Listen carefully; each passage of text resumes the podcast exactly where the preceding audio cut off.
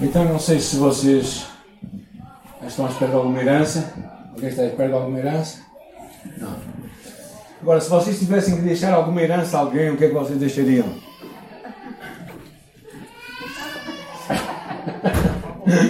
Alguns vão dizer não tenho nada para deixar, nós temos muito para deixar. Muito para deixar mesmo. É sobre isso que hoje vamos falar. É a maior herança que nós recebemos. E uh, eu acho que é uma. Quando nós pensamos nestes últimos tempos de Jesus, estamos a falar um pouco acerca de depois da ressurreição, o que é que realmente ele propôs deixar a todos nós. Eu achei. Eu estava a pensar neste, nesta direção e achei muito interessante o texto que hoje vamos ler. Vamos orar ao Senhor para Ele falar connosco nesta manhã, está bem? Eu vou pedir ao, ao Jorge Cruz, por favor, para orar por este tempo. Muito obrigado, Senhor, pela oportunidade que nos dás de virmos à tua casa para louvarmos o teu nome e ouvirmos também a tua palavra, sermos edificados na nossa fé em ti. Neste momento eh, queremos orar para que abençoes São uhum. Paulo nesta mensagem que vai apresentar que o teu Espírito lhe dê a tua graça, a tua sabedoria, a tua uhum. unção para ele falar aquilo que tu desejas que ele transmita e que possa ser para a edificação de cada um de nós. Amém, amém, Jesus. Amém, amém. Amém eu quero falar sobre o texto que se encontra lá no livro de Atos, capítulo 1, versículo 3 até o versículo 11, está bem? Diz assim: Depois de ter sofrido, apresentou-se vivo também a eles, com muitas provas incontestáveis, aparecendo-lhes por 40 dias e falando das coisas referentes ao reino de Deus. Enquanto participava de uma refeição com eles, ordenou-lhes que não se ausentassem de Jerusalém, mas que esperassem a promessa do Pai, a qual disse ele: De mim ouvistes. Porque na verdade João batizou com água, mas vós sereis batizados com o Espírito Santo dentro de poucos dias. E os que haviam reunido perguntaram: Senhor, é, é este o tempo em que vai restaurar o reino a Israel?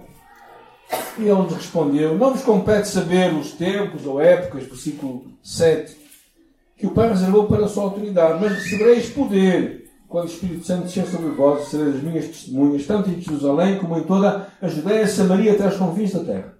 E depois de dizer isto, foi levado às alturas enquanto eles olhavam, e uma nuvem o encobriu os seus olhos. Estando eles com os olhos fixos no céu enquanto ele subia, apareceram junto deles dois homens vestidos de branco, que disseram: Homens galileus, por que estáis olhando para o céu? Esse Jesus, que dentre vós foi levado ao céu, virá do mesmo modo como o vistes partir. Jesus estava prestes a ir-se embora e uh, tinha estado 40 dias com os discípulos. E, uh, e nesta altura, antes de ele ir embora, ele decide deixar, eu acho que, três grandes delegados a todos nós. Três grandes heranças. Que vemos aqui nesta passagem, na minha leitura. A primeira delas é esta ideia de família, da igreja que Jesus estava ali a começar. A igreja tinha sido profetizada por Jesus durante o seu ministério. Ele diz também disse a Pedro: Tu és Pedro, e sobre esta pedra edificarei a minha igreja. Falando do futuro. Igreja era este lugar onde, onde também ele depois diz assim: Tu darei as chaves do reino dos céus, e tudo o que ligares na terra será ligado no céu, o que desligares na terra será desligado nos céus. Que poder é este? Para ligar e desligar, para abrir e para fechar. É a capacidade que nós, como igreja, temos de entregar a mensagem ou não entregá-la às pessoas. Mas a ideia-chave é que Cristo ia edificar a igreja, ia começar a igreja. E aqui era esta a promessa que estava no seu coração, desde o princípio. E a igreja, por isso, tem este poder. Este poder para entregar a mensagem ou para reter a mensagem. E ao mesmo tempo grande responsabilidade. Né? Mas ao mesmo tempo também, quando lemos o o livro de. Eu não vou falar muito sobre este tema, mas o livro de Efésios e as cartas de Paulo, percebemos também que a igreja, de alguma forma, tem poder, tem um poder sobre, sobre fortalezas, sobre uma realidade espiritual que nós não vemos com os nossos olhos. Aqui fala: as armas da nossa milícia não são carnais, mas poderosas em Deus para destruir fortalezas. Lá no livro de Efésios diz: para que agora, pela igreja, a multiforme sabedoria de Deus seja conhecida dos principados e potestades. O que são principados e potestades? Tem a ver com poderes espirituais. Poderes que não estando aqui visíveis, são realidades que acontecem no mundo espiritual. E a Igreja é que tem a responsabilidade de tornar conhecida a sabedoria de Deus. Não sei se algum de vocês é? tem tido oportunidade, várias oportunidades, não é que eu gosto muito, oportunidades diante de pessoas endemoniadas, pessoas possessas, não é? A, a oportunidade de, de trazer a libertação que Cristo traz para todas as pessoas. Não é? Que não vem por nós sermos especiais, vem pelo poder do Evangelho e pelo poder da cruz. E é esse poder que a igreja tem. Agora, quando vocês pensam na igreja, pensem como é que a igreja estava a ser preparada. Vamos pensar nas pessoas daquela altura. Primeiro, pensa na traição de Judas. Um dos doze, era só doze, e um deles traiu Jesus. Os outros abandonaram na hora H. Mas pensando um pouco mais, quando Jesus diz que ele vai morrer, o que é que a mãe de João e Tiago diz? O que é que ela procurou fazer? Meter uma cunha, como se diz em bom português, não é? Meter uma cunha para que os, os filhos fossem privilegiados lá do outro lado. Como se isso não bastasse, quando Jesus anunciou que ele ia morrer, começou a haver uma discussão entre eles qual deles era o mais importante. Estão a ver que tipo de igreja estava ali a ser fabricada, não é? Claro, você imagina, não é? E, e, e Jesus está se aproximar da morte, não é? E diz: Bem, um de vocês me vai trair. E Pedro disse logo: Mesmo que todos te abandonem, eu, eu vou estar contigo até ao fim. Jesus disse: Olha, ainda hoje, quando o galo tu me vai ligar três, não é uma vez, é três vezes. Só uma vez lá que não vá, mas três vezes. Isso é mesmo intencional. Então, esse era o tipo de igreja que estava ali preparada. Incrível, não é? No final, quando Jesus é preso, o que aconteceu com eles? Dois? Todos o abandonaram. Na verdade, depois um deles pensou melhor, João, e vai com a mãe de Jesus junto ao corpo de Jesus na cruz. Então vocês estão a imaginar que tipo de igreja estava ali a ser fabricada, certo? Por isso não se sintam muito estranhos. Nós somos mais ou menos a mesma massa. Mas esta foi o maior legado. Porquê? Porque quando nós começamos a ler, é interessante, algumas expressões desta passagem. Comendo com Jesus. Os discípulos sentaram-se à mesa com Jesus. Depois fala entre os que estavam reunidos. Pergunta, eles reuniram-se, estavam reunidos. Quando chegaram, subiram um aposento, versículo 13. O versículo 14 diz que eles perseveravam unânimes. Eles estavam juntos, unânimes. E também no versículo capítulo 2, versículo 1, fala que eles estavam reunidos no mesmo lugar. Igreja é aquele lugar onde toda a gente percebe a importância de todos. Porque aqui há um conceito muito significativo, que é eu não sou igreja, tu não és igreja, nós somos igreja. Nas catacumbas de Roma, onde os primeiros cristãos se refugiaram para preservar a sua vida, muitos deles morreram e foram lá enterrados. Naquela altura era muito importante que as pessoas fossem designadas pela sua, pelo seu estado social, eram pessoas ricas, influentes ou pessoas pobres. Mas lá, naquele lugar, toda a gente, quer seja da alta sociedade, quer fossem escravos ou simplesmente camponeses, todos eles foram enterrados uns ao lado dos outros, simplesmente chamado de irmãos. Esta é a igreja. A igreja é uma coisa fascinante. Fascinante mesmo. É estranho que muita gente hoje pensa que se pode afastar da comunhão da igreja e mesmo assim ser igreja. Há alguns que pensam assim, que não é importante se reunirem num lugar, para manterem a sua fé, beneficiam de algumas igrejas que se juntam para lançar para lançar diretos, para fazer programas e lançá-los na internet porque se aquelas igrejas simplesmente não o fizessem, a sua fé certamente iria ser enfraquecida. Há uma história uma lenda. É uma lenda, ok, gente? Sabe o que é uma lenda? Não é verdadeiro, ok? Mas conta-se quando Jesus chegou ao céu, lhe perguntaram: Então, Senhor, quem é que tu deixaste lá na terra para levar essa tua mensagem de salvação a toda a gente? E Jesus, olhando para aquele anjo, lhe disse: Eu deixei um punhado de homens e de mulheres lá na terra. E se eles falharem? Qual é o teu plano B? E ele responde: Eu não tenho plano B. De certa maneira, nós sabemos que é verdade. Jesus nos deixou a grande comissão para sermos nós aqueles que vão levar esta mensagem até aos confins da terra. E Deus espera de ti e de mim. Eu nunca gosto de dizer que Deus depende, porque Deus não depende de nenhum de nós. Deus é soberano. Mas Ele te encoraja e te envolve a ti e a mim para sermos parte deste projeto e levarmos esta mensagem. Isso é a igreja. A igreja é um lugar onde verdadeiramente o Evangelho explodiu. E quando nós pensamos naquela altura, quando nós descobrimos esta, esta ideia, percebemos que foi este poder, este poder do Espírito Santo, que é a segunda coisa que eu queria falar hoje. Porque a primeira foi a igreja. Esta noção de comunidade que nós somos, independentemente de sermos portugueses, brasileiros, suíços, alemães. Tivemos visitas hoje de manhã colombianas, independentemente de onde nós croatas, independentemente de onde nós vimos, nós sentimos parte da mesma família. Isso é o milagre do Evangelho. Na verdade, quando nós lemos no livro de Efésios que diz que, que Deus, Cristo, quebrou o muro da separação. Nós não percebemos muito disso, porque a nossa sociedade hoje não está eh, alimentada por, por classes sociais. É?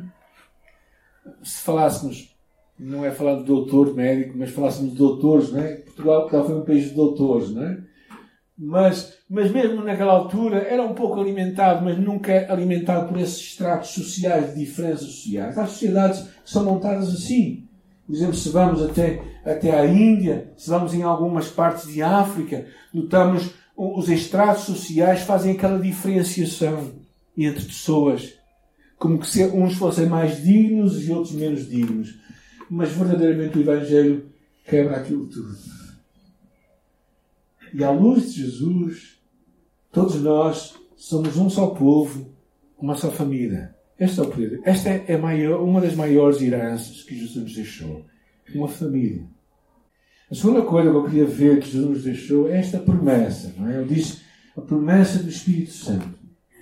Quando Jesus começou o seu ministério, João Batista disse assim: É verdade, eu vos batizo com água, mas depois para o arrependimento. Mas aquele que vem após mim é mais poderoso do que eu.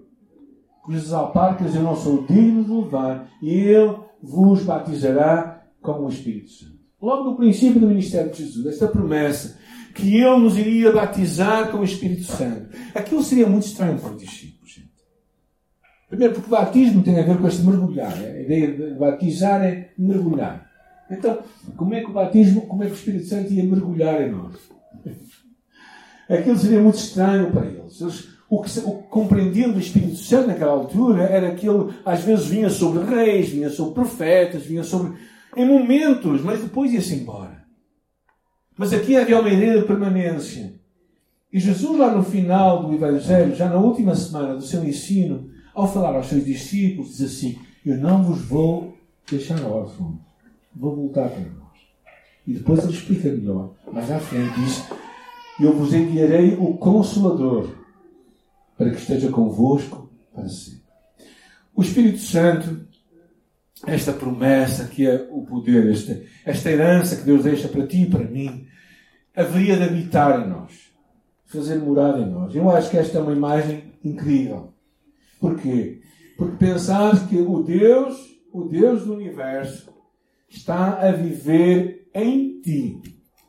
Então, quando tu tens alguma pergunta para fazer, alguma dúvida, alguma decisão que tens de tomar, diz assim para o Deus que habita em ti: Espírito Santo que habitas em mim, vamos fazer isto? Vamos tomar esta decisão? E as tuas respostas vão começar a, as tuas respostas vão começar a vir.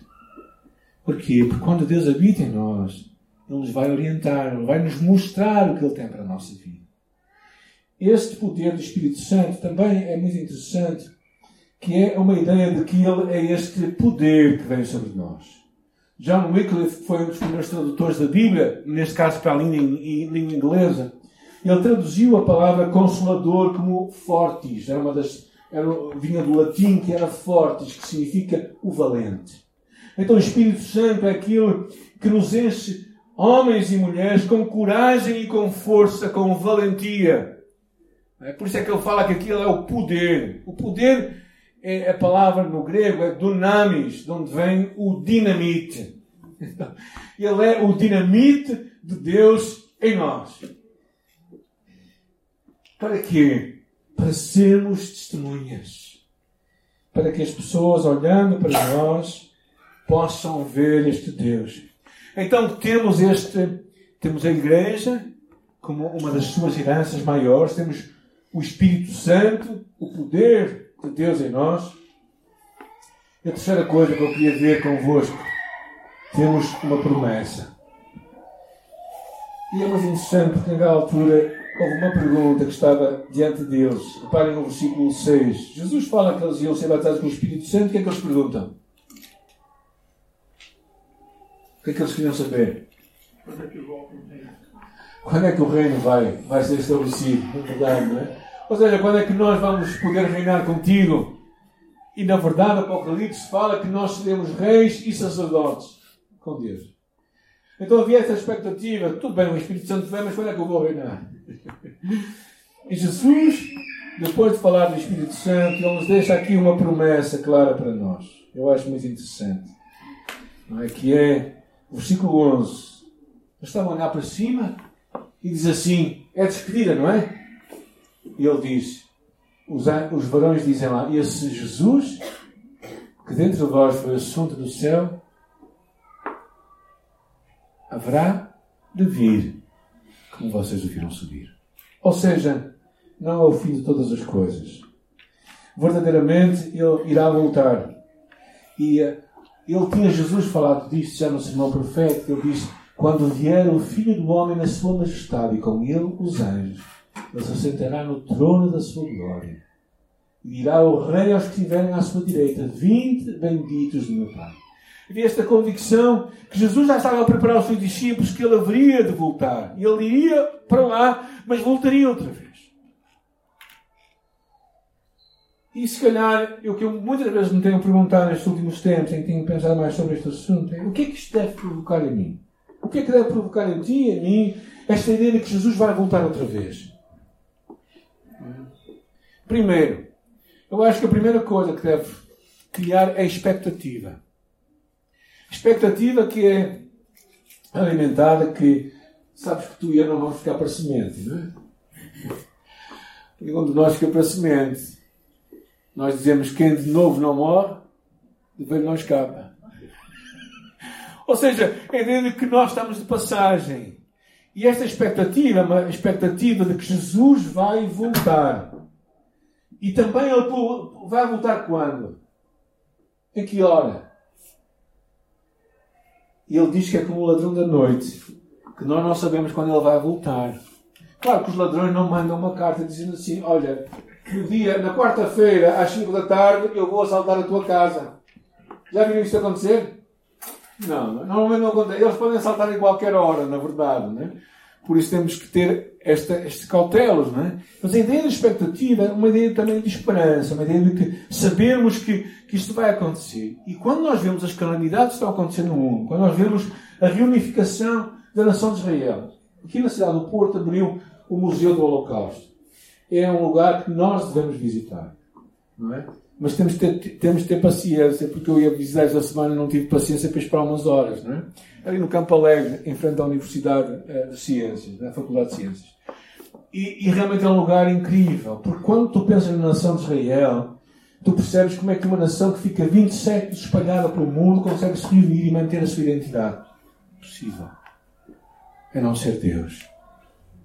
Então há muitos sinais de que a vinda de Jesus está próxima. É como quando uma mulher vai dar à luz. Ela tem contrações. Muito antes de dar à luz. Mas quando ela dá à luz, as contrações também frequentes. Mas essa é expectativa. E a vinda de Jesus também, as contrações estão a ser cada vez mais frequentes. Então expectativa. E a segunda coisa a esperança. A esperança de que Ele vai voltar. Mas a esperança também que o Evangelho tem de chegar até aos confins da terra. Mateus 24, 14. O Evangelho do Reino será pregado em todo o mundo e então virá o fim. Então, esta é a promessa. Que tu e eu temos de estar empenhados em, em antecipar esta vinda do Mas esta é uma certeza, uma promessa segura. Não é aquele tipo de promessa, eu prometo que. Não, uma promessa significa que se vai cumprir. Ele vai voltar. E nós deveríamos alimentar em nosso coração, ao mesmo tempo que uma expectativa da sua vinda, ao mesmo tempo que uma esperança, alimentado por esta esperança. A esperança, diz a palavra lá em 1 de São License, diz assim: Os que ficarmos vivos seremos arrebatados juntamente com eles nas nuvens, encontrar o Senhor nos ares, e assim estaremos sempre com o Senhor. Consolai-vos uns aos outros com essas palavras. Jesus vai voltar. Maranata. Vem, Senhor Jesus. Eu não sei se tu ficas contente com a vinda de Jesus ou se ficas atrapalhado. Por algumas razões eu gostava de dizer Maranata hoje à tarde. Vem, Senhor Jesus, hoje à tarde. Minha esperança é que Ele vai voltar. A promessa da sua vinda forma o fundo histórico da esperança. Mediante o cristão deve compreender o seu papel como testemunha no mundo. Cristo vai voltar e eu tenho que testemunhar a sua vinda. Ele vai voltar, ele vai voltar. No Senhor dos Anéis, não sei quem já viu o Senhor dos Anéis, Gandalf diz assim: A jornada não acaba aqui. A morte é apenas um outro caminho que todos temos que tomar. E na verdade sabemos que a morte não é o final de tudo, é o princípio de muita coisa. E nós aguardamos a sua segunda vinda. Por isso Jesus estava aqui a chegar a dez dias antes da vinda do Pentecostes, do Espírito Santo. Jesus estava aqui a chegar ao dia em que ele estava a ser ascendido ao céu. Não é? E quando pensamos neste momento, quando Jesus estava ao céu, como ele tinha predito, não foi o fim de tudo. Não foi o fim de tudo. Foi o começo. O começo de várias coisas que eu queria deixar para ti e para mim nesta manhã. O começo da vinda do Espírito Santo sobre nós, para viver em nós. O começo da igreja, da família de Deus que ele tinha profetizado. A família de Deus que junta gente de todas as raças, tribos e povos e condições sociais e educacionais. A igreja que, que é um mistério. Que nos faz sentir em casa em todo lugar. É. Estava a falar com um amigo meu de Moçambique, não é? E sinto-me tão bem quando estou em, em, alguns outros contextos. Né? E sinto que estou em casa. Tantos lugares que eu tenho ido. Sinto-me em casa, sinto que a minha família ali também. Que eu não falo a língua deles, que eu não sei a cultura deles, mas é a minha família. E finalmente também é o início da tua e da minha salvação, da nossa história. Jesus, ao subir ao céu, deixou-nos essas três coisas importantes. Primeiro, a família, que é a Igreja de Deus.